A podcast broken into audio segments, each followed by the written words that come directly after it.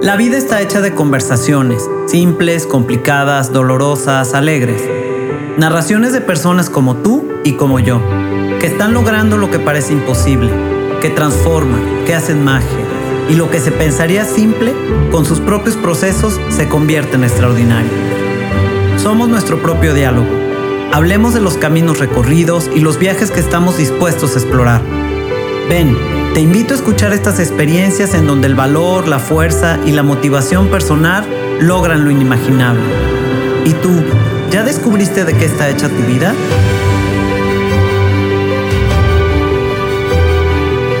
Soy Sofía Arellano y te invito a ir de lo simple a lo extraordinario.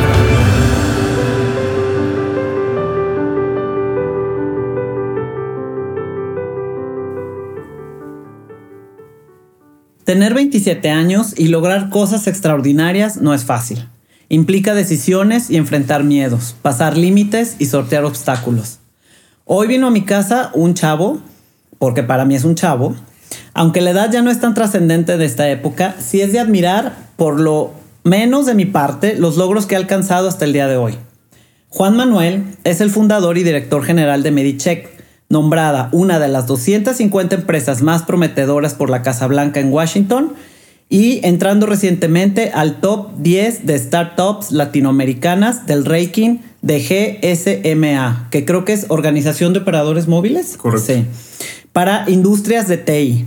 Culminó el, el Executive Diploma de la Escuela de Salud Pública de Harvard, TH Chan, ya nos explicarás qué es eso, en estrategias y liderazgo para implementación de tecnologías de información en sector salud. Obtuvo el diploma por parte de la UNAM en Administración de Hospitales y Gestión de Sistemas de Salud. Más de 50 conferencias presentadas nacional e, e internacionalmente. Ha sido ganador de varias becas por parte de San Diego State University y de la Casa Blanca para jóvenes empresarios. Finalista de varios premios. Realizó Trep Camp, Creating Entrepreneurial Superstars 2016 en San Diego State University. Pero al conocer la trayectoria de este chavo, pude descubrir lo que creo yo realmente le hace latir el corazón, el darse a los demás. Un post que subiste en Instagram dice, si Dios puso un sueño en tu corazón, también puso la fuerza para lograrlo. Gracias por estar aquí, Juan Manuel. Y te doy la bienvenida aquí a mi casa, a tu casa. Muchas Eh, gracias, nos estamos Sofía. tomando Mucho ahorita aquí el, aquí. el cafecito, porque aparte viene de la carretera, ¿verdad? y pues más agradecida de que sé que estás cansado y No, hombre, para nada. Al contrario, gracias por la invitación. me parece muy bien. De nada, yo encantada. ¿Siempre has creído esta frase que posteaste en tu Instagram? O sea, ¿crees que ha sido tu fuerza? ¿Qué crees que ha sido tu, cuál crees que ha sido tu fuerza para lograr todo lo que llevas hasta ahora? Todo lo que has logrado hasta hoy. Híjole, yo creo que, yo creo que muchas cosas, ¿no? Pero, pero si empezara como a, a partir de, de- de algo, yo creo que empezar a, a confiar en nosotros y, y creo que es un proceso, ¿no? No es algo de la noche a la mañana, o sea, empezarnos a regalar la confianza en nosotros mismos y empezar a descubrir de que, que somos capaces, ¿no? O sea, creo que son como pasos este, pequeñitos que te empiezan a llevar a cosas más grandes, Eh, pero creo que el regalarnos esa oportunidad de descubrir de lo que somos capaces, de lo que podemos llegar a crear y demás, creo que es como un efecto dominó, ¿no? Una bola de nieve que se va haciendo cada vez más grande, este, que empieza a darte cuenta de lo, de lo que puedes hacer y pues ahora sí que el, el potencial ahí sí es infinito, ¿no? Pero yo creo que empezar a confiar en ti mismo. A ver, platícame cómo empiezas este caminar por la vida. ¿Qué recuerdas de tu infancia? Así en general, ¿cómo, cómo sientes que fue tu infancia o cómo, cómo- cómo la recuerdas? Recuerdo con una infancia muy feliz, la verdad es que tengo recuerdos padrísimos de, de- de cuando estaba chiquito. Este, siempre, sí, sí recuerdo muy, muy claro el tener como pasiones muy peculiares, ¿no? Desde chiquito me gustaba mucho dibujar, pintar. Este, eh, yo, yo podía durar horas este, sentado dibujando, pintando. Ay, qué bien. Este, desde muy chiquito me gustó mucho la, la foto y el video. Ah, este, mira. Entonces en todas las fotos que de repente salen de ahí este, conmigo de 6, 7, 8 años, Ajá. este, yo salgo con mi cámara este, de video este, cargándola para todos lados. Ay, este, qué bien. Siempre decía que quería ser director de cine, ¿no? Entonces Mira, ay, qué interesante. cargaba para todos lados mi cámara. Entonces yo creo que esta, esta parte un poquito como que sí me he considerado siempre como muy creativo, me llama mucho la parte artístico, el audiovisual, me, me gusta. Este, y creo que, curiosamente, lo que me dice ahorita, ¿no? Como viendo en retrospectiva, algo que creo que sí me ha sumado mucho a, lo que me ha venido convirtiendo es el darme la oportunidad de intentar cosas nuevas, ¿no? O sea, cuando yo chiquito decía, ah, pues yo en lugar de este juguete quiero una cámara, ¿no? Porque me gusta. Y recibir el apoyo de mis papás y decirme que, ah, pues está bien, ¿no? O sea, yo tenía quizás 12 o 13 años cuando yo empecé a cobrar por tomar fotos en, en, las fiestas de, la familia, ¿no? Ahí está ya lo el este, empresario, ¿no? Sí, empezó a salir a lo mejor un poquito esta chispa más de, de, comerciante o así. Y, y, y, creo que es algo sí es muy, muy destacable. O sea, siempre tuve mucho apoyo como por estas inquietudes que tenía eh, de, de, perseguirlas, ¿no? O sea, de que recuerdo con mis papás, con mis tíos, o sea, porque digo, al final del día es como echarte un poquito la mano, ¿no? Seguramente no era el fotógrafo más capaz de, de, la ciudad, pero, pero el que te dan la oportunidad de, ah, claro, yo te contrato y tú tomas las fotos del evento, ¿no? Este... Sí, como de probar, ¿no? Y, y, te va dando confianza, o sea, al final del día creo que, creo que eso es lo que, lo que recalcaría mucho, o sea, que el que los demás te regalen ese voto de confianza, creo que es vital de lo que puede que generar en ti, ¿no? Sí, claro. Este, entonces, digo, mucho que contar, creo, de que, pero creo que si me quedara como con una experiencia ahorita, que incluso me di cuenta yo hablando en voz alta, es eso, o sea, el, el, que alguien te dé ese voto de confianza, creo que eh, nos marcamos, ¿no? O sea, cuando estamos chiquitos, si te dicen que puedes o que no puedes, pues creo que son palabras bastante trascendentes, ¿no? Y que pueden llegar a jugarte o muy positivo o que te pueden llegar a jugar chueco, ¿no? Sí, que de, luego de ahí viene como los prejuicios o, o esta voz que te queda grabada en el subconsciente de no, tú no puedes hacer eso o tú no debes hacer esto, esta parte negativa, ¿no? Que, que muchas veces los papás cometemos sin querer el error de, de hacer. Entonces, estás haciendo énfasis en eh, apoyar y en, y en, por ejemplo, si un hijo llega y te dice, ay, quiero ser, no sé, bailarín, ah, órale, vamos, ¿no? tus clases de baile, tu esto, lo otro, y ese apoyo es el que viene a dar la confianza, ¿no? Que es súper importante. Totalmente de acuerdo. Bueno, ahora vamos a brincar un poquito más adelante tu vida. Quiero que me platiques este, tu historia, como de como, cómo empezaste en tus estudios, que es algo que parecería simple a los ojos de todo mundo, porque pues todo mundo estudia una carrera o todo mundo entra, no todo mundo, la gente que tiene el privilegio de estudiar una carrera o de entrar a, a una escuela, ¿no? Y después tú esto lo empiezas a transformar en algo extraordinario. Entonces empieza con tu historia de, a ver, ¿qué decidiste estudiar? ¿Por qué lo decidiste estudiar? Platícame un poquito de esto. Ah, pues a grandes rasgos, eh, digo, yo estudié medicina, estudié la carrera de, médico cirujano aquí en Guadalajara, en la Autónoma. ¿Por qué eh, el cambio de esto de las artes? Me interesaría saber cómo dónde vino este, esta transición, como de algo que no pudiera ser como del tema de la medicina brincaste como la medicina. ¿Dónde nace esto por la medicina? Digo, siempre me ha gustado la medicina, o sea, el arte de la medicina, ¿no? El ah, arte de sanar, el arte de curar, etcétera. O sea, se me hace muy, muy interesante. Y, digo, al día de hoy sigo metidísimo en el área de la salud, ¿no? Claro. No en la parte clínica, pero sigo muy metido en el área de la salud. Claro. Vengo de una familia de muchísimos médicos. Ah, entonces, digo, 100% tengo la influencia en esa parte. Muchas veces me llegaron a preguntar si era como que, ah, pues a lo mejor estudiaste medicina influenciado por eso, pero no te gustaba tanto. Claro. Totalmente me, gusta, o sea, me encanta y extraño la parte clínica. Ah, mira. Este, sí lo extraño. Eh, sin embargo, eh, me digo, me encanta lo que hago hasta ahorita, ¿no? Sí. Creo, creo que la razón de, de haberme inclinado por medicina eh, por encima de otras carreras. Bueno, aquí hago como el paréntesis primero.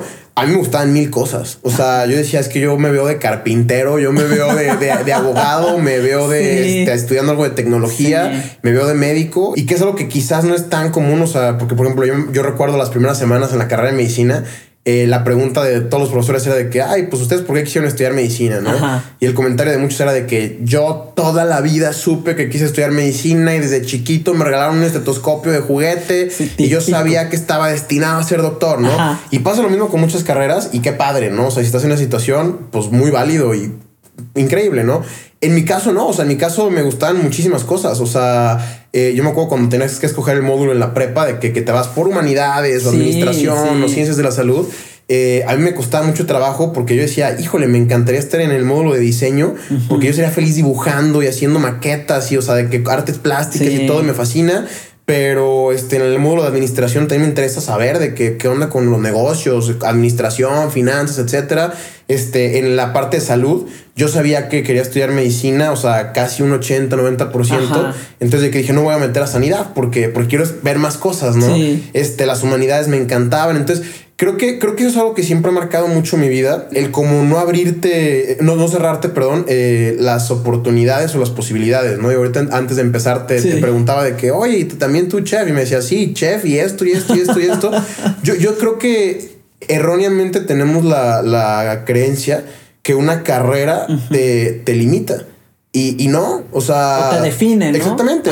Digo, a mí me encanta ver de que como, por ejemplo este, estas figuras eh, antiquísimas que, eran filósofos y doctores y escritores y este, astrónomos. O sea, dices de que cómo hacían tantas cosas. O sea, qué padre, ¿no? Sí. Obviamente, digo, estamos en, un, en una época en la que hay una alta especialización en todas las áreas, ¿no? O sea, incluso en la medicina eres de que doctor de súper especializado en esto, esto y esto. Pero creo que sí, muchas veces abusamos en el creer que lo que estudié o algunas decisiones que tomo me, me limita solamente a hacer eso, ¿no? Y yo creo que mi manera de ver las cosas es que hay un abanico de oportunidades en todos los sentidos que, se pueden y se deberían de explotar a, mi gusto, ¿no? Oye, a ver, y como tip, hace cuenta para los que nos están escuchando, porque creo que muchísimos jóvenes a la hora de escoger una carrera una profesión se ven en esta encrucijada. En la misma que tú te viste. O sea, es que me encantaría esto, pero me gustaría esto, pero, pero no puedo decidir. Y yo sí he notado mucha confusión en, los chavos hace cuenta y que luego se meten en una cosa y no, fíjate que siempre no, y luego se meten a otra, que tampoco está mal. Está padre probar y para ver qué es lo que te va a hacer feliz en la vida o qué te va a apasionar como carrera, ¿no? A ti, como tip o como, ¿qué fue la clave que te llevó a tomar la decisión de la medicina? O sea, ¿qué hubo dentro de ti en tu mente que dijiste, no, pues va y me voy por esto. Digo, en mi caso muy en particular, la decisión de decir medicina y no leyes o no este diseño o carpintero, ingeniería este, en sistemas o cualquier otra cosa y que todas eran opciones viables que me gustaban. Sí. Era decir de que creo que si estudio medicina, fácilmente, digo fácilmente entre comillas, puedo hacer todo lo demás. Ah, Pero si estudio cualquiera otra de las carreras, no voy a poder hacer medicina. O sea, mentalmente, fíjate, esto es bien importante porque mentalmente viste las posibilidades que te daba estudiar medicina. Y no mucha gente se pone a ver su abanico de posibilidades en la vida y eso les limita como su visión, ¿no? Como que se ofuscan. Tú lo hiciste pues muy inteligentemente por esto que me estás diciendo. Abriste tus posibilidades al estudiar una carrera que te permitía hacer otras cosas. Sí, yo creo que hay algunas carreras que evidentemente necesitas el título y la cédula, la licencia, pues para ser un médico y operar, ¿no? Claro. O para ser un abogado y litigar o cualquier cosa, cosa de ese tipo. Y ese era mi, mi razonamiento en aquel entonces, ¿no? De que, bueno, si soy médico, pues no veo por qué no podría seguir haciendo cosas de arte o cosas de diseño o cosas de como hobbies y, actividades extras, ¿no? Pero lo veía más difícil decir de que si estudio otra cosa, pues no es como que un día me den ganas de operar y, ah, pues hoy denme chance de operar, ¿no? Entonces, e-, ese era mi, razonamiento. En el tema muy concreto de la, de la carrera o de la universidad, digo, creo que es un tema gigante y, muy polémico además. Yo sí creo que tenemos sobreestimada la universidad en general y, y, también las carreras. O sea, yo conozco, digo, y mi círculo cercano, o sea, de amigos, yo creo que el 80 o 90% eh, no se dedican a lo que estudiaron. Exactamente. Eh, y digo, además porque estoy en un ecosistema como muy empresarial o, de emprendimiento, ¿no? Pero digo, tengo amigos que, digo, literalmente no importa qué estudiaron, ¿no? O sea, estudiaron merca, pero están de que en algo muy tema de, leyes. estudiaron leyes y están de que en la parte empresarial, pero no llevan nada a la parte legal. O sea, o estudiaron X, Y o Z y se dedican a lo que quieran. O sea, yo, yo la manera como lo veo es todo lo que aprendas es valioso. Exacto. Independientemente si es un diplomado, una carrera, un curso en línea, o sea, digo, creo que toda la vida te tienes que seguir preparando, ¿no? Pero yo como lo veo es todo lo que puedas aprender te suma y, son herramientas que tú las vas a tener a tu disposición para lo que sea que quieras hacer el día de mañana, ¿no? Pero no que sea algo que te limite y te ya, estudiaste esto, pues te fregaste y ya te estás encasillando a hacer eso toda tu vida, ¿no? Creo que ese ha sido como de, de, mis mayores discusiones que he tenido con mucha gente y era como lo que más chocaba, por ejemplo, cuando yo estudié medicina y que después dejo la parte clínica y dejo toda esta parte este, de, de, de ser doctor y me empiezo a dedicar al tema de, empresario, ¿no? Entonces creo que esa parte para mí es importante, digo, sin entrar mucho en detalle, pero... Claro, claro. A ver, porque yo estaba viendo, por ejemplo, que yo pienso que vienes como con un... Poco a poco se va dando un entrenamiento en ti, porque para empezar, en el Cervantes, tú en el EDEPREM, pues fuiste este presidente también de la mesa directiva, algo así, ¿no? De sí, y en el EDEPREM eras como el organizador y etcétera, etcétera. Yo conozco ese movimiento porque mis hermanos estuvieron en el Cervantes y yo alguna vez llegué a ir a la EDEPREM y cosas de esas, ¿no? Entonces, desde ahí yo creo que ya tu faceta como de líder, como de organizar, como de ya te, ya te venías como preparando y venía este gusto por también esta parte tuya como de venirla entrenando, ¿no? Sí, yo creo que este, ahorita que lo decíamos, ¿no? Viendo en retrospectiva, sí es muy fácil como empezar a conectar los, los puntos, ¿no? O sea, sí. sí, siempre me considero una persona inquieta, o sea, siempre me ha gustado de que pues tratar de ser líder, o sea, de que organizar cosas. Me considero una persona como muy este, extrovertida, o sea, me gusta conocer gente, o sea, estar en, en, en diferentes lugares, etcétera. Sí creo que hace mucho sentido cuando empiezas a ver este hacia atrás, que es de que, ah, pues ya iba haciendo como una cierta eh, este, camino, ¿no? hacia esta parte. Y, y, creo que esa es una parte muy interesante que eh, yo me acuerdo, lo tengo muy presente y volviendo como esta parte de la infancia o así, ¿no?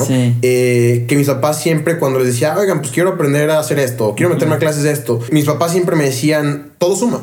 O sea, todo lo que hagas, wow, todo suma, ¿no? Wow, eso está muy este, padre. Entonces, digo, yo cuando estaba en, creo que tercero de secundaria, un día les dije, oigan, me quiero meter a un diplomado de cocina italiana. Ay, qué bien. Y este, hice un diplomado de cocina italiana, ¿no? Ah, porque, porque, me gustaba, o sea, y no quería ser chef y nunca me dediqué a ser chef, pero me gustaba. Y no, no, nunca me vino mal, ¿no? O sea, para un día preparar una cena romántica o para de que tener de que, no sé, o sea, cualquier cosa, ¿no? sé, pero desde algo como a lo mejor tan insignificante en el plano profesional, quizás, ¿no? Pero, pero todo suma, ¿no? O sea, un idioma suma, o sea, sabes que, son herramientas, ¿no? Verlo como herramientas que el día de mañana no, no sabes y igual acabas pues vendiendo comida italiana o igual, pero son herramientas que te van nutriendo. Totalmente. O sea, yo, creo que es este como un bagaje cultural que vas este guardando. O sea, y, tienes una capacidad de almacenamiento infinita que tú decías que tanto explotar o no, ¿no? O sea, y creo que mi manera de decir, ah, valió la pena o no el curso, no sería si algún día vendo comida italiana, ¿no? O sea, sino que fue de que la gente conocía en el curso. O sea, de que la cultura general para que si un día estás en un restaurante, saber cómo se pronuncia una pasta o una salsa, o sea, de que tienes, tienes más tema de conversación. Claro, o sea, te sientes de que más seguro cuando estás hablando de un cierto tema porque pues tú ya no estás tan perdido. O sea, entonces en ese sentido todo suma, ¿no? Entonces, este, por ejemplo, de que lo que te platicaba de la foto, lo del video, o sea, muchísimos años de, de chiquito hice magia, o sea, y me encantaba hacer magia, o sea, y ahorita no soy mago y, nunca comí de la magia, pero, pero me daba tema de conversación, o sea, de que, y conocí mucha gente por eso, o sea, y era de que tema de conversación porque, pues, era de que, ah, qué chistoso que hace magia, ¿no? O sea, todo suma así, así, de simple, ¿no? O sea, de que desde las amistades que conociste, creo que ya ahí luego empiezas a, a, unir mucho los puntos, ¿no? O sea, de repente me pasa mucho con, con mi novia o con mis amigos así, que saludo a algún amigo y me dicen, hoy es más chico que tú, cinco años, o es más grande que tú, diez años, ¿de dónde lo conoces? Y digo, ah, pues es que estuvimos juntos en X cosa, o sea, y tienes un círculo de, amistades muy y eso nutrido y muy variado. Y eso te va enriqueciendo totalmente, como persona, totalmente. Eso está muy padre. Entonces, esa, esa, parte para mí es importante, ¿no? De que creo que todo suma. Hablamos de la parte de los voluntariados, ¿no? O sea, para mí los voluntariados... Ay, este, vamos a ir para allá. No, no, no, me, meto en todo todavía. No, espera. es que quiero como que la gente tenga el contexto, ¿no? como de tu historia, cómo vas avanzando. Vas, guiando. Entonces, bueno, entras a medicina, decides entrar a medicina y después, ¿qué pasa? La verdad es que sí, sí sentí que medicina me quedaba corto. Eh, y digo, aquí es como buscar las palabras muy adecuadas para decir las cosas, ¿no? Yo creo que medicina es una de las carreras más hermosas que existen, ¿no? es una carrera extremadamente noble, o sea, es una carrera preciosa, ¿no? En lo que se hace. Y decía, la extraño, ¿no? O sea, y admiro muchísimo a mis compañeros que, que siguen haciendo medicina y en mi familia, mi papá, mis tíos, etcétera. Pero mi personalidad yo sí sentía que, que estaba inquieta, o sea, y que le faltaba algo más. Y también yo tuve algo que yo creo que he ido como razonando en algunas ocasiones, yo tuve el acercamiento a la medicina desde muy chiquito. O sea, yo, por ejemplo, tenía quizás 12 años y ya entraba a quirófano con mi papá, o sea, a ver Ándale, cirugías y así.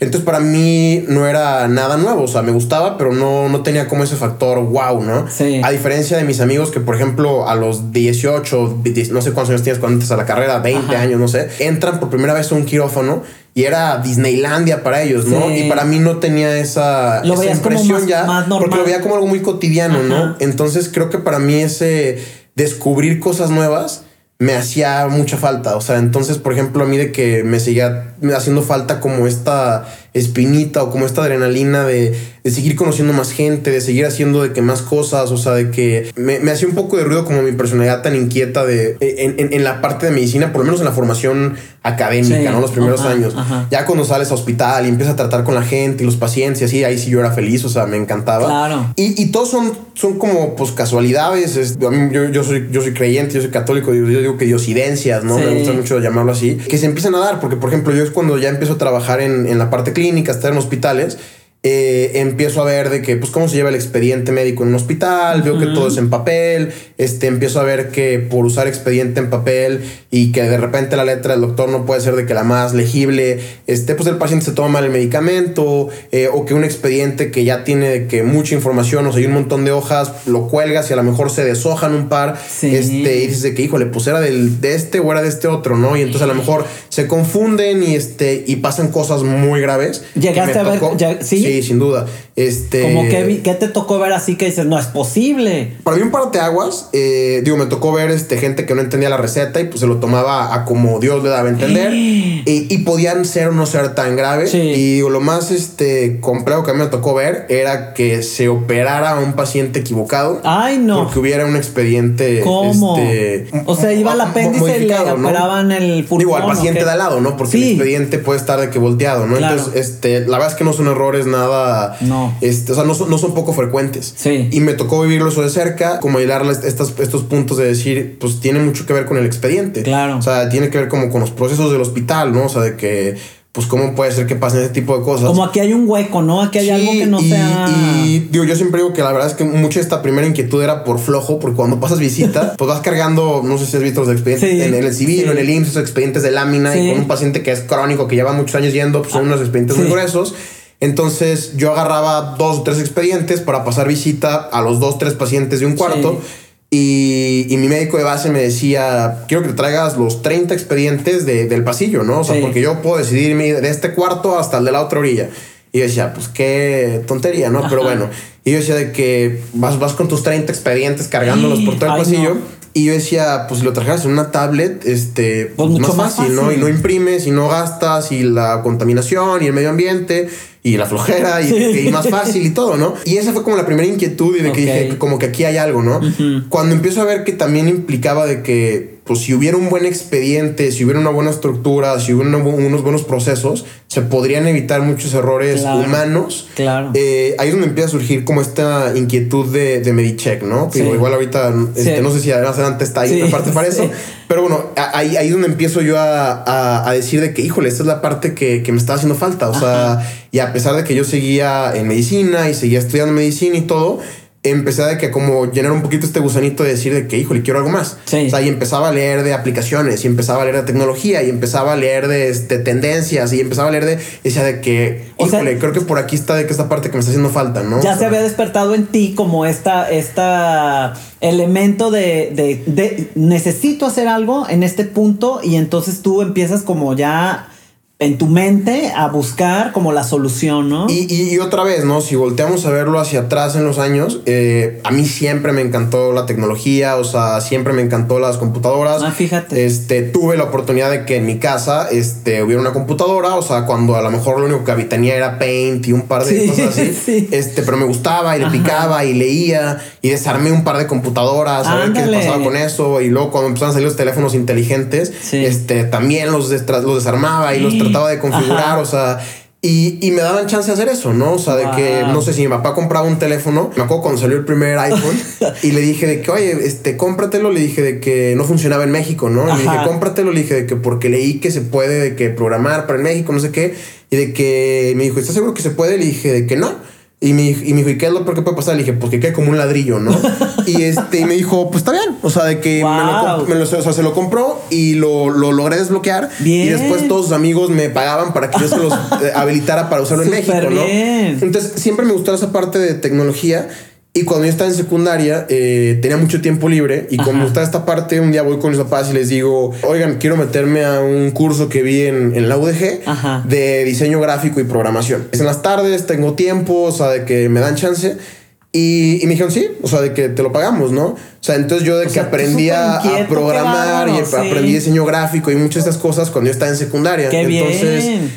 Si lo vemos en retrospectiva, cuando yo estaba en medicina, yo decía, siempre me ha gustado la tecnología, me gusta la medicina, aquí están fusionando estas dos partes. Ataste como los cabos, ¿no? Sí, decía de que, bueno, que hay algo, ¿no? Ajá. Entonces, eh, otra vez, no sabes en qué momento le vas a sacar jugo. Por Sí. ejemplo, la parte de tecnología, pues sí, al día de hoy sí me dedico a eso y sí como de eso, Ajá. pero de que puede ser cualquier este cosa bu- buena o no, o sea, pero Ajá. de que, que en algún momento le vas a, obtener algo, ¿no? Claro. Entonces ahí viene un poquito como esta historia de cómo se fue este, formando esto de. Medcheck, ¿verdad? Y entonces ha- haces su como un alto, te vas a estudiar. ¿Qué pasa? Platícame este tema de las Olimpiadas y todo esto, ¿cómo llegas a eso? También algo que siempre me gustaban eran los deportes. Ajá. Eh, EDEPREM, para quien no sabe, es un torneo deportivo para Sí. preparatorias, ¿no? Ajá. Este, preparatorias maristas. Me tocó jugarlo cuando estaba en primero de preparatoria y los siguientes dos años me tocó estar en, en el comité organizador.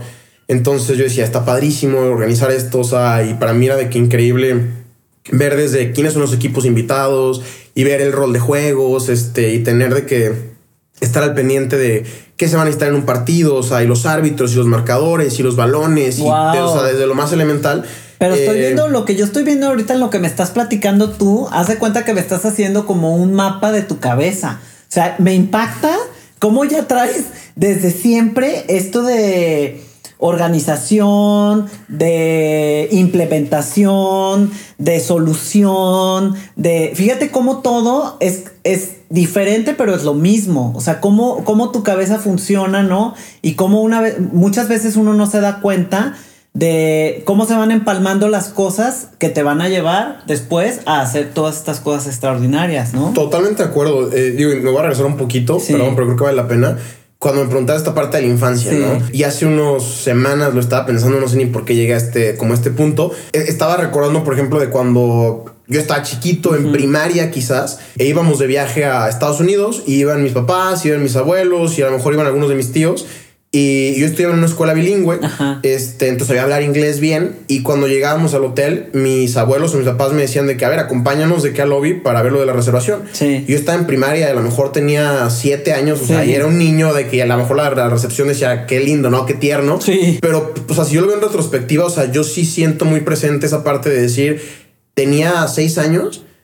Y, y no es como que yo hice la reservación. Ajá. Y no es como que ni yo la pagué, ni es como que yo hice nada más que a lo mejor traducirles. Pero para mí, o sea, yo, yo lo tengo muy presente decir, yo tenía seis años y yo sentía que yo estaba con los adultos. Imagínate Y que yo les estaba ayudando de que a organizar eso. Y yo sentía que tenía todo el respaldo y toda la confianza de mis papás y de mis Claro, abuelos. pero imagínate eso, lo que te hizo tu autoestima número Totalmente, uno, la confianza en ti mismo. Qué increíble de veras. O sea, y qué, qué, qué, de qué forma tan amorosa, inteligente tus papás te, te dieron todos estos regalos, porque fueron herramientas y fueron regalos a como yo lo veo, para que tú ahorita puedas hacer y seguir haciendo lo que estás haciendo. Está increíble eso para, para los que van a ser papás, para los que ya somos papás. O sea, es como un, tip o un consejo, un, un ejemplo de vida de qué darles a los hijos o a nuestros hijos para construir este tipo de herramientas en ellos. Está Totalmente padrísimo, acuerdo, está increíble. de acuerdo. Bueno, y entonces pues te, te sales de medicina o lo pones un alto. Eh, ¿Qué bueno, pasa? Para irte luego ya... Este, ya que me encantaba el tema de los deportes, Sí. tuve esta experiencia en la prepa. Eh, cuando termino yo la prepa, justo fue en el 2012, Sí. que fueron las Olimpiadas de Londres. Sí. Y, y digo, y también aquí es como un tema interesante que, que nunca lo, lo he hecho tan consciente, pero creo que, creo que aquí sí le doy mucho crédito como al subconsciente. Ajá. Yo me acuerdo estar viendo este, eh, en mi casa las Olimpiadas, eh, que por el cambio de horario eran en la madrugada, las- los eventos y así. Y, y yo decir de que acabo de vivir EDEPREM. Este, y, y esto es el EDEPREM del mundo, ¿no? Es gigante, o sea, Fíjate, increíble. sí. Y yo dije, algún día quiero estar en unas Olimpiadas. Y no fue como que lo decreté, no fue como Ajá, que lo apunté en algún lado. O sea, digo, por lo menos no conscientemente, ¿no? Pero o sea, sí en el inconsciente. Sí, exactamente. O sea, por eso digo, le doy mucho crédito al subconsciente. O sea, Claro. no lo apunté en ningún lado, no nada. O sea, y no, no empecé a hacer, en ese momento a buscar nada. Eh, creo que uno o dos años después, dos años después, eh, en la computadora buscando quién sabe qué, Ajá. este, me encontré una página que me llevaba a otra y así, y terminé leyendo eh, cómo era el tema de- del voluntariado para Juegos Olímpicos.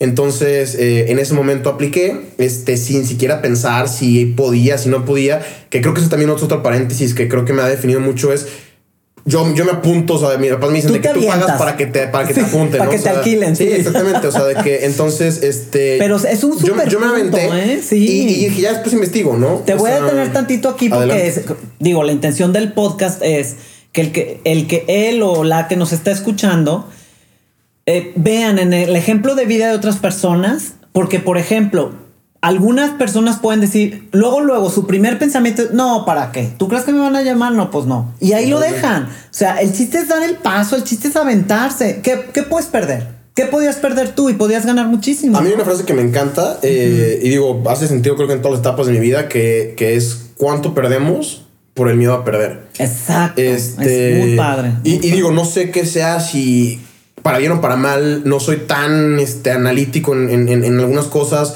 o a lo mejor mi cerebro tarda más en pensar cuando ya hice Ya- algo ya de que muy reactivo, ¿verdad? exactamente, Sí, o sea, claro. de que ya le piqué enviar, o sea, Sí. pero, pero para muchas cosas me, me levanto la mano, ¿no? Para muchas cosas de que digo, yo voy, o para muchas cosas aplico para bien o para mal, ¿no? O sea, digo, la, la, la contraparte de esta personalidad o de este Claro. estilo es que de repente estás saturado y estás de que en Sí. mil cosas, ¿no? ¿Para qué me O de repente cosa? puede ser así como de que aplicas a las Olimpiadas, puede ser que de repente apliques a un voluntariado o algo que a lo mejor no era lo que esperabas. Claro, Y claro. creo que son los gajes del oficio, Sí, ¿no? sí, sí. Pero bueno, en esa ocasión me encuentro con la, la aplicación para ser voluntario en Río 2016. Llené Wow. un par de documentos, o sea, que ni siquiera le di mucha importancia.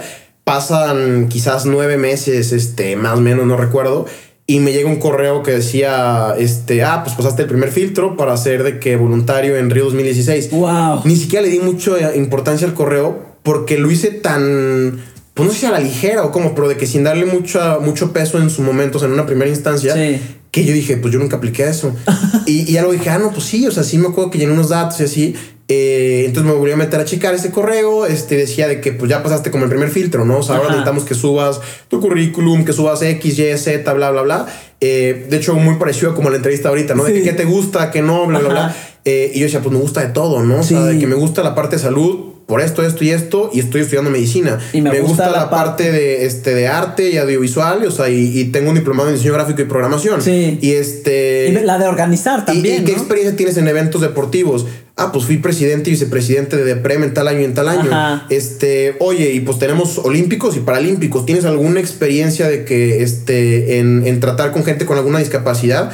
Ah, pues sí, trabajé cinco años en el Teletón de voluntario. Sí, que este, también oye, ¿y a- jugaste alguna vez algún deporte tú como atleta? Ah, pues sí, jugué tantos años voleibol y jugué tantos años de que básquetbol. O sea, y todo este, estaba- oye, y hablas de que más de algún idioma aparte de tu lengua natal y de que, ah, pues sí, esto y esto y esto. Entonces, ahí en retrospectiva dices de que, ah, pues sí era cierto lo que me decían mis papás, que todo Ahí están las herramientas. Exactamente. Ahí Entonces, de que ahí está de que tu currículum no nada más de qué estudiaste, ¿no? Sino de que qué sabes hacer, qué has hecho, o sea, que qué cosas has de que Claro. eh, eh, practicado en tu vida. Entonces, de que pues lo llené de la manera más X, o sea, más natural. Y, y pues mi sorpresa fue que al, al tiempo me buscaron y me dijeron, oye, pues este, nos interesa muchísimo que seas parte de nuestro equipo, te queremos invitar a participar en el Comité Olímpico Internacional. Qué increíble. ¿Qué Este, pensaste? ¿Qué sentiste? La verdad es que fue una, una noticia muy agridulce. Este, ¿Por qué? Porque yo estaba justo por graduarme de medicina. me acuerdo perfecto ese momento que, este, cuando me llegó la carta y me. Bueno, primero me llegó la carta y luego tuve unas entrevistas. Y tan yo sabía que algo no era tan como normal o- o, o que no estaba dentro de los estándares quizás esperados, Ajá. que las entrevistas las tuve escondidas y no le conté a nadie. O sea, porque yo, yo veía el calendario de cuándo iban a ser los Juegos Olímpicos y yo decía, pues yo en ese momento estoy trabajando en el hospital, ¿no? O sea, Wow. yo sabía que algo ahí no, no- no no cuadraba bien.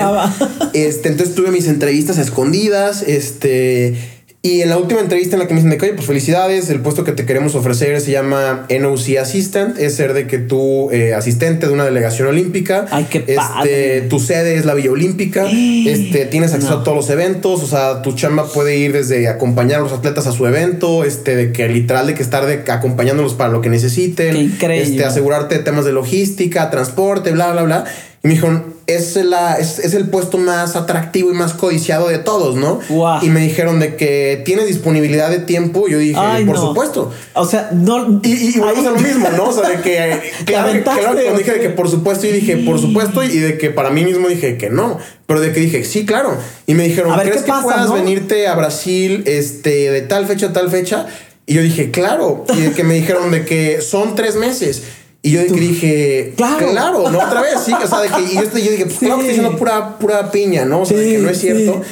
Este, pero dije, pues bueno, ya ahorita veremos qué pasa, ¿no? Claro. Este, y cuelgo de esa llamada y me acuerdo que la primera persona que le conté fue a mi hermana. Y le platiqué, le dije, oye, ¿qué Más crees que chica, de más pasar? grande que Más tú. chica. Ajá. Le digo, oye, ¿qué crees que acaba de pasar? De que esto, esto y esto. Y me dice de que, ay, no, me dice de que ni le digas a mis papás, Dice, porque los vas a agobiar.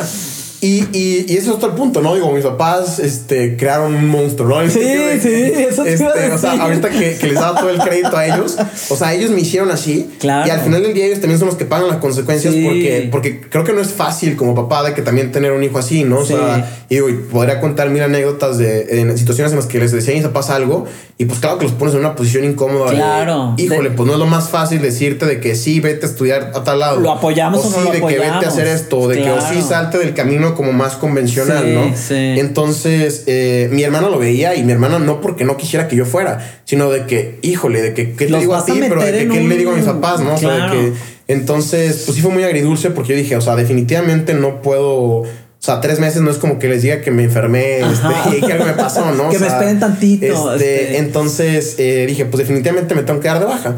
Eh, yo creo que sí ha sido una de las lecciones más este, importantes para mí. eh, y digo, y es algo de lo que platico muchísimo en mis conferencias. Sí. Porque en- en- incluso en esta parte de mis conferencias pongo una foto en la que está mi papá conmigo de que en un bulto de, de sábanas cuando yo estoy recién nacido Ay, y, y lo pongo como un collage que en la foto de lado está mi papá y yo con traje de cirugía de las primeras veces que operamos juntos, ¿no? Sí. Y, y pongo esa foto porque digo de que fue como una, una plática dura decirles a mis papás de que, oigan, me voy, quiero dar de baja medicina porque quiero ir a hacer esto que nada que ver con medicina, Sí. nada que ver con mi carrera profesional, no me van a pagar nada. Este, o sea, es un, es un gusto, gusto, o sea, un capricho, o sea, de que una experiencia. pero- ¿Tenías pero miedo? difícil. ¿Tenías miedo? Ah, muchísimo, muchísimo. Y eso es algo que también digo mucho, ¿no? O sea, la verdad es que me da mucho gusto. eh, es, es padre, o sea, que, que, que, que sé, porque mucha gente me lo dice y es Sí. un compromiso padre de que, que me admiran, pero creo que su- so- sobreestimamos muchísimo de que como lo que la gente hace, o sea... A mí, el otro día subía una historia a mi, a mi Instagram y les decía, nunca subí historias, pero tengo ganas de subir una historia porque quiero platicar tal cosa, me da un poco de miedo hacerlo, pero lo voy a hacer. Y muchos amigos me escribían, ay, sí, miedo tú.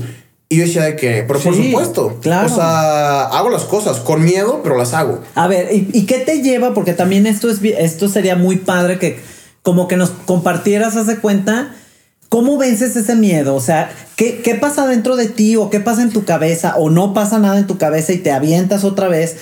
O sea, que nos, que nos, como que nos explicaran más o menos para que la gente entendiera y les pudiéramos como dar o otra vez un tipo, un consejo de cómo vencer los miedos, porque hay muchísima gente que por miedo no se atreve a cumplir sus, sus sueños o sus anhelos. o- Yo creo que, yo creo que, que es lo más natural del mundo, Ajá. tener miedo. O sea, el miedo lo tenemos que saber controlar para que juegue como a nuestro favor. O sea, creo que sí tiene muchas cosas positivas, ¿no? En Sí. este sentido. O sea, no sí, sé si- pero a ver, entonces tú llega el momento y chin, man, le tengo que decir a mis papás, porque cuántos chavos y chavas hay que por miedo de que quieren estudiar otra cosa y no las expectativas de sus papás, de que porque tú tuviste la gran fortuna de que tus papás siempre te estuvieron como dando todas estas herramientas, pero hay un mundo de chavos y de chavas que acaban estudiando otra cosa por miedo de no decirles a sus papás que ellos quieren estudiar otra cosa o que realmente a lo mejor hasta no quieren estudiar y quieren ser líricos o quieren tomar cursos separados o como lo que tú decías hace rato, pero por miedo a enfrentarse a sus papás no lo hacen. Entonces, tú llega el momento que les tienes que decir a tus papás, pues me voy a dar de baja.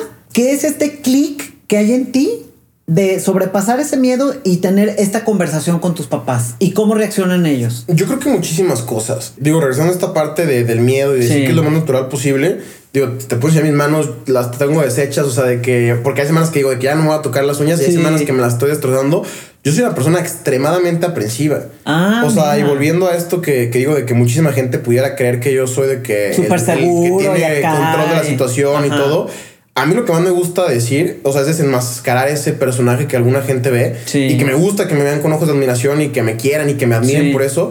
Pero me encanta decir de que, a ver, o sea, de que soy, Soy la persona más miedosa. O sea, y no porque, no porque haya logrado cosas impresionantes, sino porque creo que en, en- comparación, o sea, mucha gente sí me dice de que, wow, ¿qué hiciste esto? Y sigo de que, pues sí, la verdad sí está padre. O sea, sí he hecho cosas de que, este, Sí, muy interesantes, sí. pero no me considero ni el más brillante, ni el más inteligente. Y no lo digo como por dándome un taco de humildad, Ajá, ¿no? ajá. Sino por, por, por lo que te digo ahorita. O sea, yo vivo con gastritis. Ajá. O sea, de que, y mucha gente me, me dijo cuando yo empecé mi negocio, de que, o sea, a ver, los negocios se hacen con el estómago. Sí. O sea, yo de que vivo con gastritis mil veces, de que estoy de que enfermo del estómago, mil veces de que estoy vomitando de, de nervios Sí. y hay, hay mil dos noches que no duermo, o sea, Sí. porque así es esto, ¿no? O Claro. sea, y digo, son los, los pros y contras, no es como que diga que sea sano ni que sea para siempre, o sea, y lo tienes que empe- empezar a manejar, ¿no? Y controlar. Claro, claro. Pero, pero no es normal. O sea, y se vale. Entonces Sí. ahorita me dices de que, ¿qué pasó para que hablas con tus papás? Pues pasaron noches de insomnio y pasaron de que noches que, de que vomitaba, pero pura bilis, o sea, porque de que no, estaba de que nervioso, o sea, sí. y no dormía y no me animé a hablarlo a la primera. Sí. O sea, entonces de que eso pasó. Este, y, y cuando lo platiqué con mis papás, eh, nos echamos un round, o sea, y, y me he echado miles de rounds con mis papás Sí. a lo largo de mi vida. Ajá. Otra vez, ¿no? Por lo mismo, o sea, y no es como que ya porque hablé una vez un tema incómodo, el siguiente ya no lo va a hacer. No. Pues no, o sea, vuelve, vuelve a ser otra vez una historia. Eh, sí tengo que reconocer que mis papás han sido extremadamente maduros en ese sentido. Sí. Los dos me apoyan incondicionalmente, la verdad. Sí, mi mamá es la que creo que en muchas ocasiones le, que le ha tocado de que emprender a la par de mí, o sea, como dar ese, ese salto de fe. Sí. Y yo lo digo en todas mis conferencias porque muchas veces creo que, que el mensaje que, que algunos quieren dar a la hora de emprendimiento así es de que, o sea, no escucha a tus papás, tú sigue tus sueños. Yo sí lo llegué a decir en mis conferencias, o sea, y se lo dije a mis papás cuando les platiqué la opción de, de Brasil. Sí. Les dije, ustedes me dicen que no, no me voy a ir. Ah, ok. Y les dije, porque, porque, porque les quiero contar. Ajá. O sea, porque quiero estar en Brasil y decirles, ¿qué creen? A mí me pasó esto. Y porque quiero regresar, o sea, y van a ser tres meses de Brasil. Querías compartir Pero después tu de tres meses de. Brasil, quiero pensar que me pueden quedar 30 años con ustedes. Claro. Entonces, de que quiero que, pues, que no sacrificarlo lo mucho por lo poco, por más increíble que sea esto, ¿no? Sí. Eh, y, y- y mis papás lo aceptaron y todo. Y, y cuando me fueron los más orgullosos, o sea, y a Ah, todos les qué mandaban de que padre. fotos de cuando yo estaba allá y todo. Sí. Y fue el proceso normal. Y lo que yo siempre digo en mis conferencias es, si a mí me daba miedo y yo era el que se quería ir, entiendo que a mis papás les diera pavor, Pavor. porque ellos no querían que yo fuera. Es cierto. Entonces, o sea, de que no nada más era el miedo de hablar con mis papás. O sea, yo el día que iba de que en el avión rumbo a Brasil, yo iba llorando porque dije de que qué tonto. O sea, a lo mejor sí tenían razón. O sea, a lo mejor de que tengo muy buen poder de convencimiento. Sí. Convencí a papás y convencí a todo el mundo.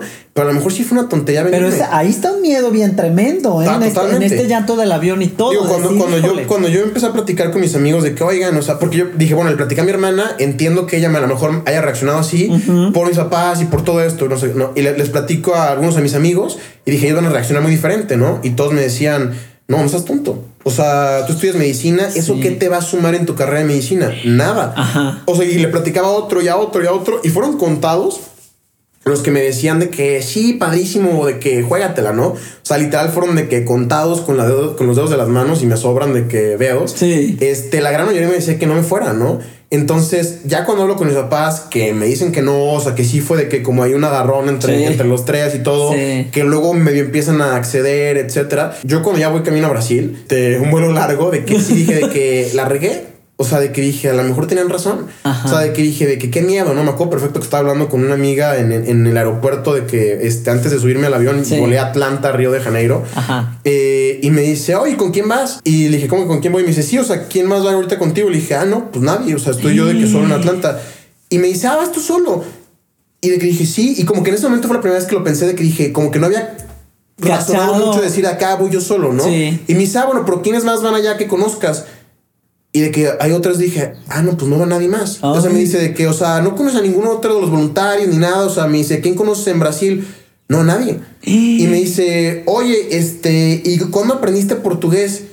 Y, Ay, dije, no. y le dije, no, no sé portugués. este, y ahí y- y eran los minutos antes de subirme al avión y dije, no, pues sí la regué. ¿no? Como Dije, que ¿qué te presentó la realidad, ¿no? ¿Qué estoy haciendo? No, o sea, ¿qué estoy haciendo aquí al payaso? Eh, y bueno, llegué a Brasil y dije, dije, no, pues sí es cierto, no conocía a nadie, este, no tenía idea de ningún otro voluntario, o sea, no conocía absolutamente a nadie, no conocía el idioma, o sea, de que, había tomado un par de cursos en línea que te obligaban, o sea, yo iba al súper y no entendía nada, o Sí. sea, de que además de que entre los nervios y todo, o sea, y lloré en el avión y lloré los primeros días porque dije, o sea, de que, pues ya estoy aquí, pues, pero de que dije, qué tonta, a lo mejor sí la regué. Sí, Y sí. este, y, y creo que esa parte es importante, ¿no? Digo, es un tema gigante, ¿no? Y me encanta Sí. platicar de esto. Sí. Pero eh, creo que es padre, o sea, de que exponerte a esos miedos, yo sí creo que creces. O sea, creo que, creo que cuando te sometes como a estas. eh, otra vez, ¿no? A este estrés fisiológico, que, que es un concepto que me encanta de, de medicina. O son como este, retos, ¿no? Creces. Son O como sea, retos, ¿no? Totalmente, digo, yo, yo, yo, yo, y también es una historia que me contaba mi mamá desde que estaba chiquito. El estrés fisiológico yo, yo lo asocio mucho al bebé cuando acaba de nacer. Ajá. O sea, que cuando empieza a llorar, o sea, es cuando vence esta presión intraviular de que para que, para que la, la respiración que antes la hacía por el cordón de su mamá, ahora la empieza a hacer con sus pulmones. O Está sea, padre y en esa. este llanto jala aire para de que vencer esta presión y que sus pulmones empiecen a funcionar. Esa imagen está Y padre. la, y la analogía que me contaba mi mamá de chiquito era de que una, una mariposa que estaba en su capullo, o sea, una oruga, y que una persona decía de que, ay, pobre oruguita, ¿no? De que le voy a ayudar y le- Ah, le, voy a sí. arrancar un poquito de- de- de- del, del- del capullo para que salga más rápido. Pero de que como le ayudó tanto, pues la oruga estaba de que débil cuando se hizo mariposa y no podía volar. Sí, sus de que, alas no tomaron la fuerza, Este estrés, ¿no? esta preparación es lo que necesitas Sí. para, para irte preparando así, ¿no? Y, y bueno, resumidas cuentas, o sea... ¿Cómo te fue? ¿Cómo, qué, cómo, ¿Qué fue la experiencia de, de Brasil? La mejor experiencia de mi vida. Fíjate. O sea, la mejor experiencia de mi vida. Eh, al día siguiente, eh, yo llego a Brasil, o sea, de que un día al día siguiente este, me fui a hacer un hiking yo solo porque pues no conocía a nadie. En el hiking conocí de que unas personas que después de que me empecé a llevar mucho con ellos, o sea, porque también eran voluntarios, o Sí. sea, que no los conocía. Y, y está padre otra vez, ¿no? De que si hubiera ido con a lo mejor algún amigo de Guadalajara, pues te cierras a ese amigo de Guadalajara y ya Sí, no conoces más gente. exacto. Entonces, de que, pues otra vez, no hay muchas cosas como por ahí este, Lo que aprender. positivo, ¿no? Sí, claro. Y, y fuimos a un hiking increíble a, una, a un monolito que se llama eh, Mogo do Mouse en, en- en Río de Janeiro, que tiene una vista impresionante Wow. de 360 grados de, de- de las playas de Brasil. Ay, qué Y cuando yo estaba allá arriba, otra vez de que se me lloraron los ojos, o sea, me hubiera perdido esto. O sea, y, y- y dije de que, o sea, no sé, o sea, siento que no sé qué tan aventado me consideraba ¿no? en aquel momento. O sea, digo, ya había hecho cosas, creo que padres y demás, pero de que dije, y ahí, ahí fue cuando yo me, me adopté mucho esta frase, ¿no? De que, ¿qué hubiera pasado si no hubiera venido? O sea, todavía ni siquiera entraba a, a trabajar a los Juegos Olímpicos, todavía no, no conocía mi trabajo, era, era mi primer día. O sea, mi primer día de que ahí en Brasil. ¿Sabes qué creo yo? Que ese día que estabas con esta vista espectacular, viviste tu presente. Estabas, Totalmente. estabas presente en tu presente y por eso pudiste ver más allá de lo que era la vista que estabas viendo, ¿no? Totalmente, o sea, y es una postal que tengo muy clara en mi cabeza, o sea, Claro. yo, yo no me acuerdo qué traía puesto an- anoche o, o hace rato, Sí. tengo que voltear a ver qué zapatos traigo, Sí. y me acuerdo ese día de que qué traía puesto y me acuerdo perfectamente de que cómo, casi casi cómo olía y qué veía y todo, este, y me acuerdo con los ojos llorosos que dije de que... Qué fregón, me siento muy orgulloso con, o sea, y lo, lo, lo, lo- pienso ahorita y hasta se me corta un poco la voz, ¿no? O sea, porque dije de que qué fregón de que se siente confiar en ti, o sea, y jugártela. Y, y pudo haber sido una experiencia mala. Y Claro. ese es el costo de oportunidad que te la que juegas, ¿no? No es garantía, Pero, pero- dije de que qué fregón se siente este sentimiento de decir de que aposté en mí, o sea, porque era lo que yo sentía que quería hacer, ¿no? Claro. Y, y digo, resumidas cuentas, o sea, este fue de las mejores experiencias de mi vida, o sea, estuvo increíble, o sea, lo que les cuente, este, digo, en mis conferencias pongo ahí un montón ¿no? de fotos porque, pues, li- literal es de que una experiencia que imposible de, de, de describir, o sea, nomás a- a- en podcast, ¿no? A lo mejor luego les adjunto unas fotos. para Sí, que- claro, para que claro. la vean, pero increíble, o sea, de las mejores experiencias de mi vida y que cambió mucho de que mi manera de ver las cosas y de que definir qué era lo que yo quería que viniera después en mi vida, ¿no? O sea, esto que hiciste te dio mucho más posibilidades de las que ya veías, supongo. Vienes de regreso en el avión y estás preocupado porque te cuestionas. ¿Qué te cuestionas? Pues me pasó, digo, está muy chistoso, ¿no? Porque iba, iba de ida, venía, iba llorando en el avión, porque dije, China, a lo mejor la regué, qué güey, ¿no? No me tendría que haber venido a Brasil. Ajá. Se acaban mis tres meses en Brasil, mis tres meses y medio, y ahora de regreso de Brasil a México, otra vez empiezo a llorar. porque habían sido tres meses intensísimos. O sea, yo creo que dormía dos o tres horas diarias. Es- pero era- estaba como un niño en Disneylandia. Pero O sea, no necesitaba, no Ah. necesitaba dormir. O sea, muchísimos días soñaba pesadillas y me levantaba y pues, sentía que era un sueño. O sea, Ajá. Y, y siempre hago esta, estos comentarios y, y digo, a lo mejor puedo hasta caer gordo, ¿no? Por exagerarlo así. Pero así lo sentía. O sea, para mí era un sueño. O sea, yo, yo en mi trabajo, que era en la Villa Olímpica y en, las, y en los estadios y demás, caminaba y me encontraba a Usain Bolt, caminaba y me encontraba a. Rafa Nadal, caminaba y me encontraba a Michael Phelps, me Ajá. encontraba de que a todos los jugadores de la NBA que yo toda la vida había admirado, ¿no? y O tenías sea, acceso a ellos. no, No, y mi trabajo era estar con ellos. Wow. O sea, mi trabajo era de que auxiliarlos en lo que necesitaban. Ay, no, o sea, para mí, era, para mí era un sueño, o sea, un sueño hecho realidad.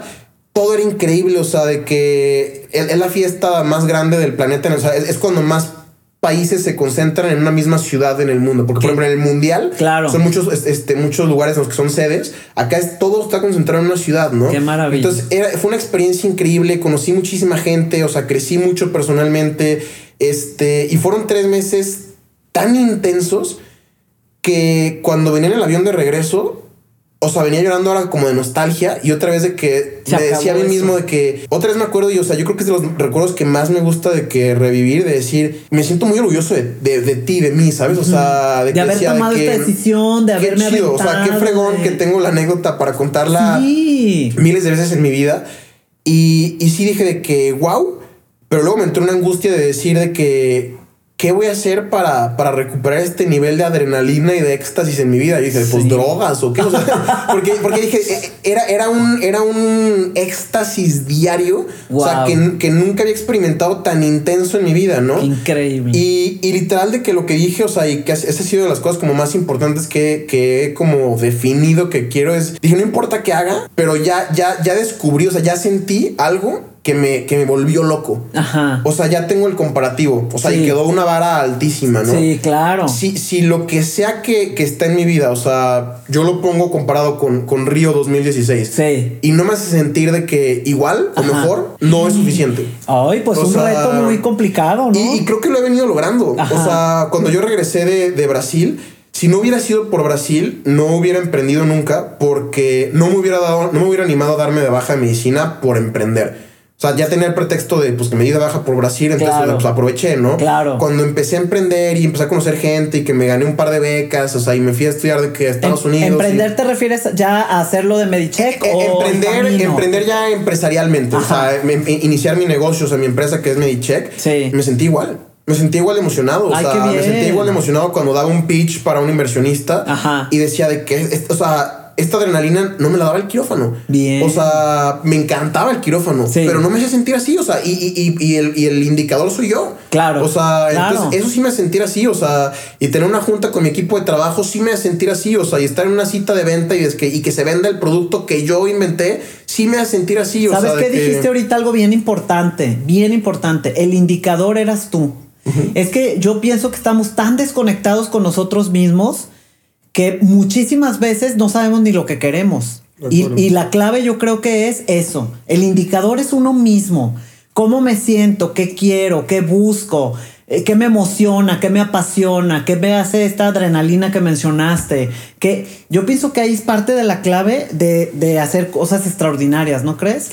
Sí, la verdad es que eh, totalmente de acuerdo. O sea, yo sí creo que lo que platicamos un poquito al principio, Ajá. la única manera de quizás descubrir esto es, es probando, ¿no? O Sí. sea, probando y, y- y en una manera responsable, por Claro. de alguna manera. O sea, no quiere decir de que, ah, pues yo voy a intentar de todo hasta ver qué onda, ¿no? O sea, lo que te decía, creo que si lo ves en retrospectiva se conectan los puntos muy Todo fáciles. se conecta, o sea, con un Este, sentido, con un mismo camino Sí, hacia una y- misma. Y, y al final del día, eh, venía pensando el nombre de lo del podcast y esta, y esta Sí. parte de extraordinario. Ha- había una frase, y me acuerdo perfecto, en mi primaria, Sí. en, en el patio había una, una frase pegada que decía, en inglés, ¿no? Pero decía, la, la diferencia entre lo ordinario y lo extraordinario es ese pequeño extra. Exacto. O sea, creo que extraordinario muchas veces lo, lo elevamos a un punto de que, Ajá. que es algo inalcanzable, ¿no? Sí.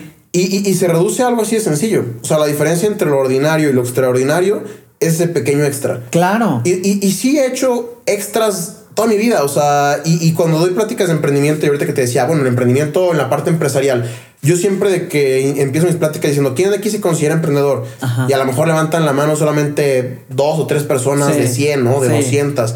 Y, y, de que les digo, se puso muy de moda el emprendimiento empresarial. Ajá. Pero emprender para mí, o sea, mi definición muy personal es hacer cualquier cosa diferente, que te da miedo, que te da flojera o que los demás te dicen que, no va por ahí. Y que no puedes, y, Y, siempre les digo cuando, cuando, son pláticas como voluntarias, o sea, que, que no los obligó la escuela o algo así. Les digo, o sea, ustedes están emprendiendo ahorita porque a lo mejor esta es la hora libre, ¿no? De su universidad. Y, y la opción que tenían era, ah, pues nos vamos a comer o entramos a la plática de este brother a ver si aprendemos algo, ¿no? Entonces, ese extra si les dejo algo, ya les sirvió. O sea, de que el extra de tomar el curso de cocina italiana, que no lo tenía que tomar, pero era un extra, me dio cosas. O sea, el extra de, de, trabajar en el teletón, el extra de decir, sí, voy a aplicar a esto. O sea, el extra de. Eh, o sea, como que muchos extras repetidos, creo que es lo que te pueden de que dar ese nivel. O sea, creo que yo, algo que he venido descubriendo mucho es. En todo creo que es el tema de la constancia, ¿no? O sea, como algo repetido de que en muchas ocasiones lo, que, lo que te ya te da un desenlace más importante. Más importante. Ahora me gustaría, eh, para ir ya como acercándonos al final, pero no por eso es menos importante, es más, creo que es muy importante y muy importante en tu vida la parte altruista. ¿Por qué entras a Teletón? ¿Qué te lleva a Teletón? La, razón por la que entré a Teletón, y, digo, es muy parecido a lo de, a lo de las Olimpiadas, porque literal fue en el mismo spot de mi casa. Cuando yo estaba viendo las Olimpiadas, estaba sentado en un, en un sillón en el cuarto de la tele de, su casa. Y, y, yo estaba en la tele y dije de que algún día quiero ir a las Olimpiadas. O sea, lo dije al aire, ¿no? Sí. Y a mí me encantaba ver el Teletón en la tele. Ajá. O sea, a diferencia de mucha gente que no le gusta, a mí me fascinaba ver el Teletón en la tele. ¿Por qué será esto? Porque ¿qué hay en ti que... A mí me encantaba llorar con las cápsulas de del Teletón. O sea, yo soy extremadamente sensible, soy extremadamente llorón. Digo, ahorita lo he dicho varias veces. Lloré, lloré, lloré, ¿no? A mí me encantaba ver el Teletón y, y, decir de que... Wow, qué cañón que yo me quejo por esto y, y este niño hace esto, ¿no? O sea, y a mí sí me, o sea, lejos de deprimirme, a mí sí me, revitalizaba de decir que son guerreros. O sea, y a mí el Teletón me encantaba el formato que tristísimo se me hace que haya cambiado. A mí me encantaba el formato de, verlo y ponerte a berrear, o sea, de que con historias de que reales, o sea. Que te tocaran, entonces yo, yo un diciembre vi el Teletón en la tele y dije, algún día quisiera trabajar en el Teletón. Ajá. Este a los meses eh, resulta que la que era la que es secretaria de la primaria en la que yo estuve, este conocía a la que era directora de un programa en Teletón y no sé cómo sale la plática otra vez de estas coincidencias y le dije, ah, pero yo tenía mil ganas de, entrar a Teletón. Yo tenía creo que 14 años y me dice, ah, pues te voy a conseguir una entrevista. bien chiquito. Voy a una entrevista con, sí, voy a una entrevista con, con, con Raquel Forzán, que, que, le da quiero muchísimo y hasta el día de hoy muy amiga mía. Sí. Y ella me entrevistó y me dijo, oye, ¿sabes que tenemos un programa para para, voluntariados en secundarias y en preparatorias, de hecho. Me dice de que tú eres mucho más chico. Me dice, pero pues de que te vamos a hacer un, un, estudio psicométrico y demás para ver si de que como cumples y ver qué onda. ¿no? Entonces me hicieron una entrevista y me dijeron de que pues es, más chico de lo que aceptamos, pero creemos que tiene la madurez. Este, damos la chance de entrar este año al programa, ¿no?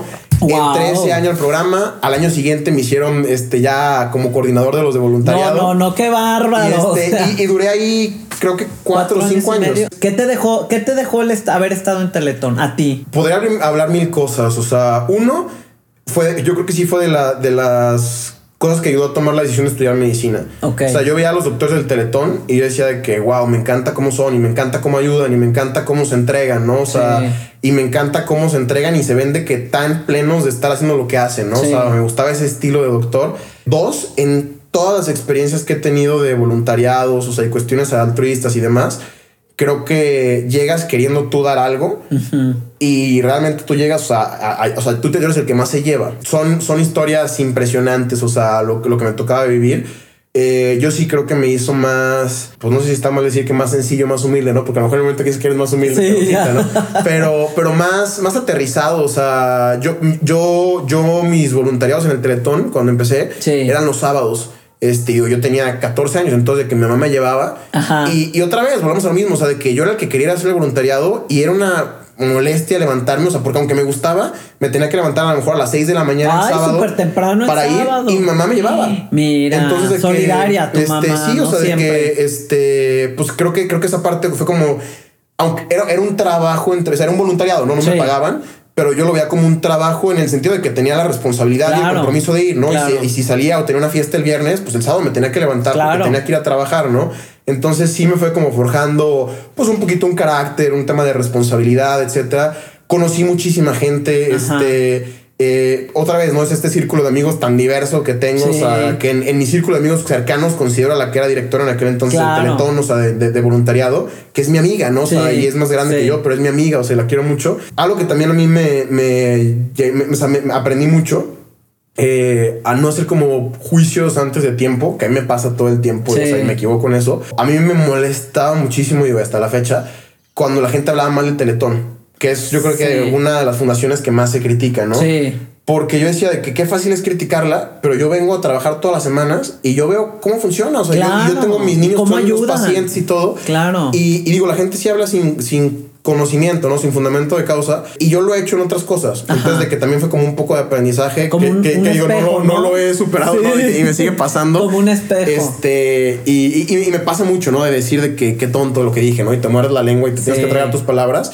Pero también eso fue un aprendizaje. Y siempre me ha gustado estar en temas de voluntariado. De hecho, cuando yo empecé mi negocio, Ajá. curiosamente, pero me costaba mucho trabajo trabajar en una empresa. O sea, como que algo que fuera como con fines de lucro. Ah, como que había trabajado tanto tiempo en, Sí, en- sin recibir un sueldo En ONGs y sin fines de lucro que me como, como me chocaba un poco el decir de que ¿Cómo? híjole ahora estoy lucrando o sea Ajá, como que como sí. que sentía que estaba muy satanizada la palabra lucrar no Ajá, ajá. pero pero sin duda pues me dio muchísima experiencia o sea yo en secundaria ya, ya había tenido de que puestos de liderazgo, de que Sí, en Teletón y demás. wow. Entonces, pues otra vez te va inyectando más y más y más confianza. O sea, Claro. este, tenía de que ya un currículum que era de que, o sea, que lo podía ir como nutriendo más. O sea, conocía a mucha gente, mil cosas, o sea, pero, pero increíble. O sea, muy- también una de mis, de mis mejores experiencias Teletón. Y luego de ahí, ¿cómo? Platícanos cómo luego sigues en Cruz Rosa. ¿Cómo Este- llegas a Cruz Rosa? Otra vez, ¿no? O sea, de, de- de- de estas coincidencias a... Yo, yo siempre digo que mi, mi círculo de amigos es chistosísimo porque yo no tengo una bolita de, ah, esos son mis cinco amigos, Ajá. ¿no? O sea, tengo muchos amigos y soy, me siento muy afortunado de conocer mucha gente que, que sé que, que me quieren y yo los quiero. Pero tengo amigos de chile, mole y picadillo, ¿no? Ajá. O sea, tengo un amigo que me decía que mis cumpleaños parecen como esta escena de- del bar de, de Star Wars, ¿no? Que entras y que es puro personaje bien, bien Sí, bien- random y ahí bien, bien distinto. Sí. Este, porque los conozco de, de todos lados, ¿no? O sea, y de que, ah, pues son mis amigos del Teletón, y son mis amigos de Brasil, y son mis amigos de medicina, y son mis amigos Oye, de la prepa y de básquet y de. O sea, es mundo. Sí, es padrísimo. es mundo. está Este, increíble. entonces, yo llegué a Cruz Rosa porque un, un buen amigo, Juan Pablo Ramírez, Ajá. eh, un día me, me dice que quería platicar conmigo de, de emprendimiento. Él tenía un proyecto y pues yo ya tenía mi check. Sí. Nos juntamos a platicar y este y en la plática de lo que él me está diciendo, lo que estaba haciendo, yo le digo de que pues lo de Medicheck. Y me dice, ah, pues yo tengo un cliente que les estamos llevando como unas capacitaciones de, de informática y así, es un albergue.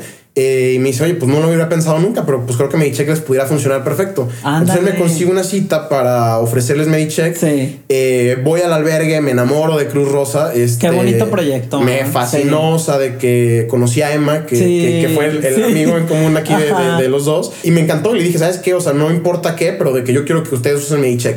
O sea, nosotros se los regalamos, lo Wow. patrocinamos o algo, o sea, de que llegamos a algún acuerdo, pero me encanta y quiero de que involucrarme, ¿no? Fue un proyecto que, que me involucré yo mucho personalmente. Sí. Y, y al poco tiempo de, pues realmente fue muy poco tiempo, o sea, empecé a hacer como mucha amistad con Emma, que quiero muchísimo. sí. Y un día me mandaron llamar, eh, yo pensé que era como para Medicheck, me dijo, no, oye, Juan Manuel, este, pues la verdad es que nos gusta mucho de que lo que hemos conocido de ti con Medicheck, Sí. o sea, el perfil que tienes, eh, que eres joven, este, y te queríamos decir que, pues te queríamos hacer una invitación formal para ser parte de nuestro patronato, ¿no? Ay, guau, Entonces, para mí fue algo padrísimo, porque, digo, el patronato de Cruz Rosa, Sí. que, en el que todavía soy parte, que Ajá. está lleno de, de- de pura gente, o sea, impresionante en todo el sentido de la palabra, ¿no? O sea, mujeres y hombres este, impresionantes, o sea, en su calidad moral, o sea, algunos en su trayectoria profesional, o sea, este, muy experimentados, este, que para mí fue como de que, pues, wow, o sea, uno- una- un honor que me invitaran a un patronato, que pues un patronato es gente, Sí. pues, muy experimentada, ¿no? Con claro. mucho, este, eh, eh, que, que aportar. Sí. Entonces, pues fue algo padrísimo, ¿no? O sea, de que, que me invitaran. Y, y otra vez, esto de que, ¿cómo me invitaron? Pues no, no hace sentido si lo platico, pero fue de que, ah, pues es que un día me invitaron aquí y luego acá, y o sea, empiezas a conectar los ya puntos. te y, tocaba. Sí, o sea, y, y al final del día, es como una frase que me gusta que dice que la, la suerte existe, o sea, lo- y, la, y la usan con la, para la inspiración existe, o para mil cosas, Sí. pero te tiene que encontrar de que trabajando, ¿no? O Claro, moviéndote. es Entonces, cierto, este, pues así fue, ¿no? O sea, de que andaba en muchos lados y pues de repente pasan cosas interesantes cuando andas en, Qué en muchos padre. lados. Como luego después, luego ya viene, porque este chavo, o sea, vaya que trae currículum y, y vaya que ha hecho cosas pues extraordinarias. Y otra de esas cosas es que te encuentras con el hospital civil o cómo llegas a esta, a esta labor que haces ahí en el hospital civil. Preciosa, muy bonita. Pues digo, yo, yo siempre he sido muy empírico, hasta con mi empresa, ¿no? Este, que digo, son, son perfiles y ya lo tocan en etapas diferentes. Sí. Pero de empezar, o sea, lo que te digo, de aventarte. Yo la- el primer acercamiento que tuve con el civil fue en, en la prepa. Eh, una maestra de, del Cervantes Ajá. tenía un voluntariado que era ir a servir cenas este, dos veces a la semana, o sea, o eran cada dos semanas, no me acuerdo cómo era.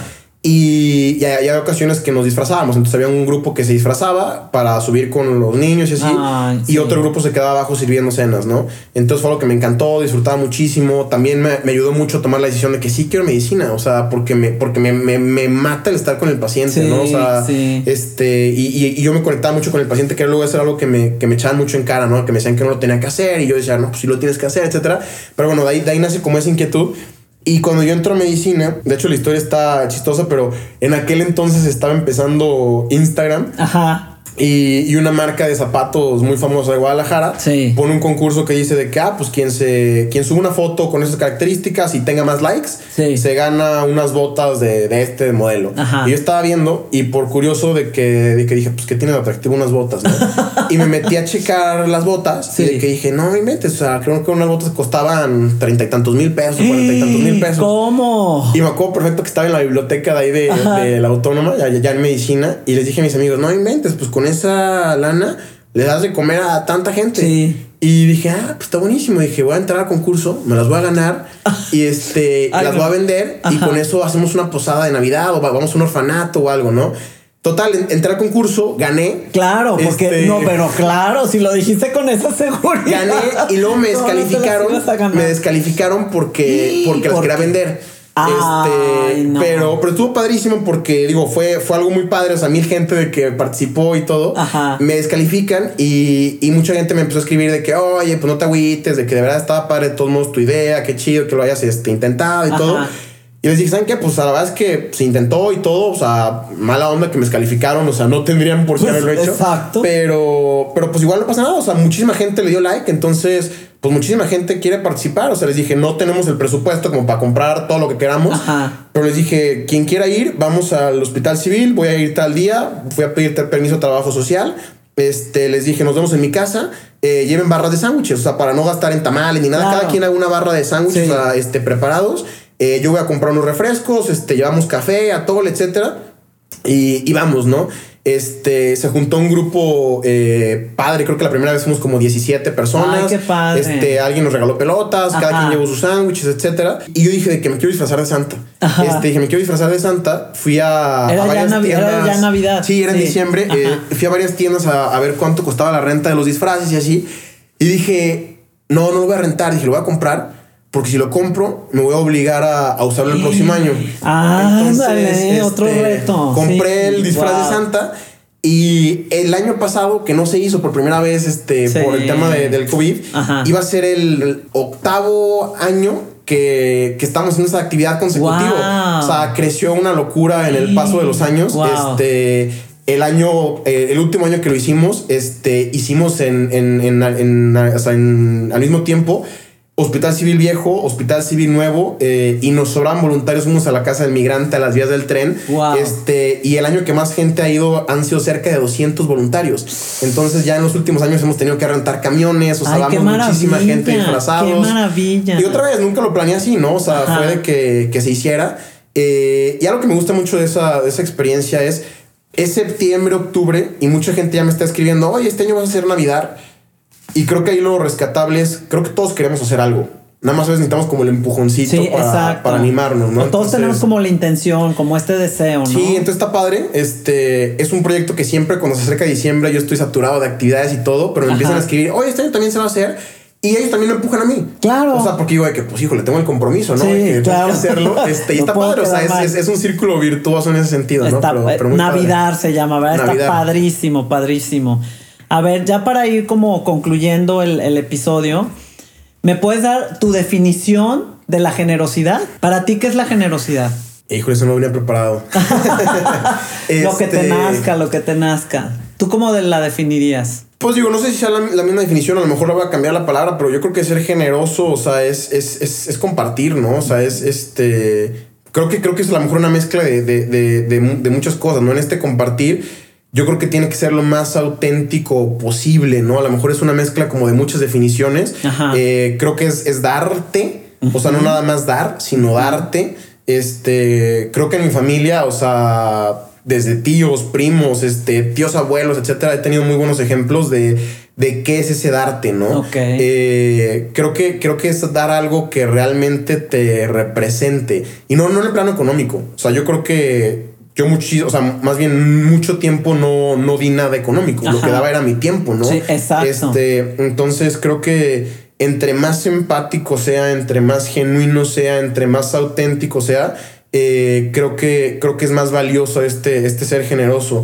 Eh, y creo que al final del día es como sembrar un poquito de, no sé si reciprocidad o, o- o apoyo hacia los demás. O sea, un, un ejemplo que tengo muy presente porque ha sido muy reciente es cuando yo empecé Medicheck, a mí muchísima gente me ayudó. O sea, por amor al arte, o sea, o por, o sea, de manera desinteresada, ¿no? Ajá. Este, toqué muchas puertas de empresarios muy consolidados, o sea, gente que yo admiraba. Y les decía, oye, quisiera ver si me pudieras regalar 15 minutos, o sea, Sí. o te invito a un café, o sea, Como para una decían, asesoría. sí, claro. un- ajá. O sea, y, y a mucha gente le preguntaba, oye, ¿te debo algo? O sea, me decían de que no, claro que no. O sea, de que me decían, mucha gente me ayudó.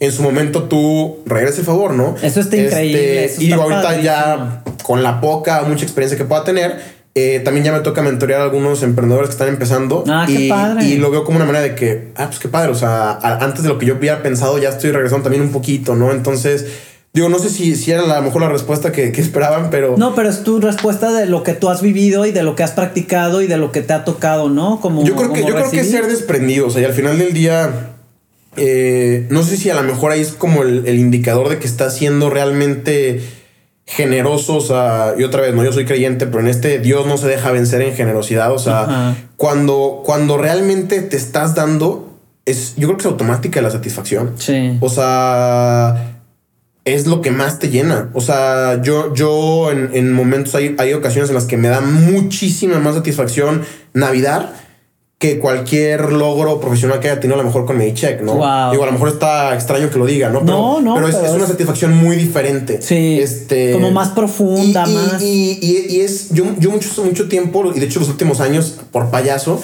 yo decía, ya no puedo ser este, el Santa de Navidad, ¿no? Ajá. Porque ya soy el director general de Medicheck.